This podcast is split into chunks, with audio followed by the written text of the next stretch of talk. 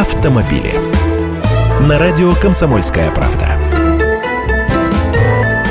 Здравствуйте, я Андрей Гречаник. Сегодня про апрельские продажи новых автомобилей. Валюта ведь не дорожает, кое-кто из автопроизводителей уже объявил о снижениях цен, а меж тем продажи легковушек продолжают падать. В апреле 2015 года емкость рынка новых легковых автомобилей снизилась на 50,2% относительно аналогичного периода прошлого года. Автостат Инфо приводит данные о регистрации новых машин в ГИБДД. Очень важные, кстати, ведь с апреля заработала система система льготного автокредитования. Но продажи в сегменте новых иномарок снизились за отчетный период наполовину. Сегмент российских марок чувствует себя чуть лучше, он уменьшился на 36,7%.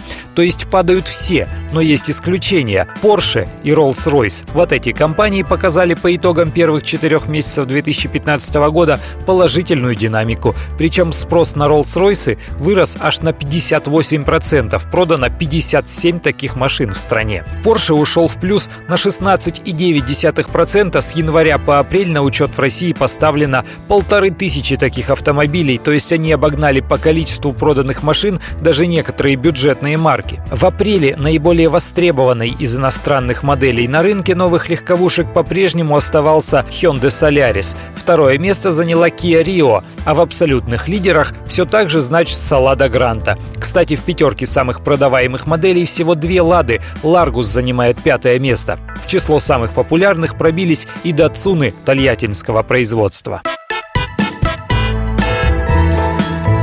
Автомобили.